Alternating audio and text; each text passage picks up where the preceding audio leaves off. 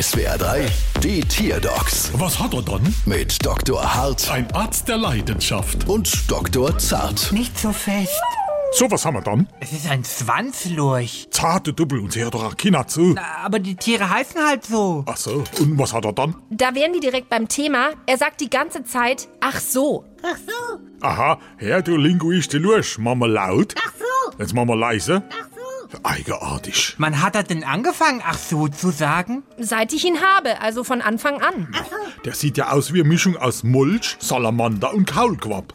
Ja, und was auch total seltsam ist, neulich hat er mit meinem Hund gespielt und dabei ein Ärmchen verloren und es ist ihm dann einfach wieder nachgewachsen.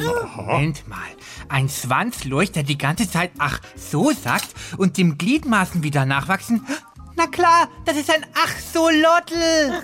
Äh, ach so, Lottel, halt ich's aus. Wenn er unter ihrem Arm wohnen wird, wär's übrigens ein Axel, Axel Lottel. Ah ja. naja. Das sind ganz besondere Tiere. Sie haben ein zehnmal längeres Genom als wir Menschen und sie bleiben ein Leben lang im Larvenstadium. Forscher vermuten, dass das auch der Grund dafür sein könnte, dass sie Gliedmaßen, Organe und sogar Teile des Gehirns vollständig und funktionstüchtig regenerieren können. Nee, ach so. Ach so.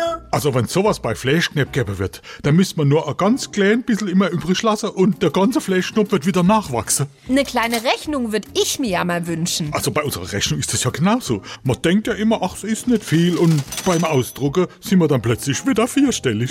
Alti Gosch. Bald wieder. Was hat er dann?